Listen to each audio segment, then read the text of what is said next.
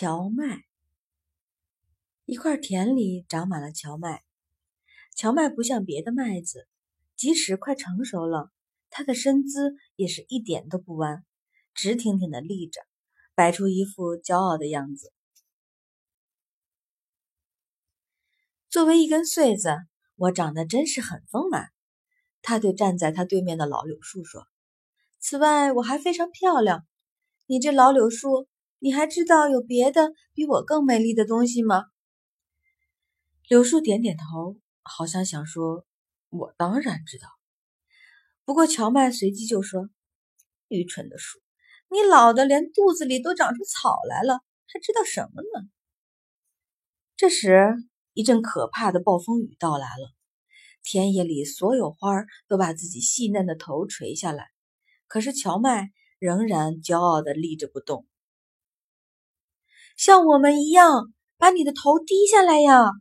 暴风雨的使者现在就要来了，你还来不及求情，他就会把你砍成两截儿的。旁边田里的麦子大声说：“他的穗子长得越丰满，他就越谦卑，身子总是垂得很低。”我知道，但是我不愿意低下头。荞麦说：“把你的花儿闭起来，把你的叶子垂下来呀！”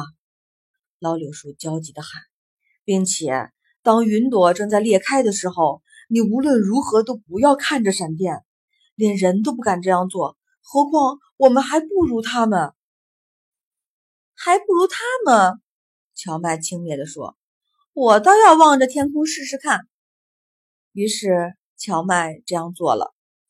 大家只听见一声霹雳，闪电照亮了大地。好像整个世界都燃烧了起来似的。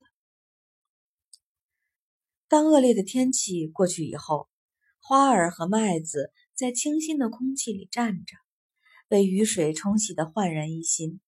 可是荞麦却被闪电烧得像炭一样焦黑，成为田里没用的野草。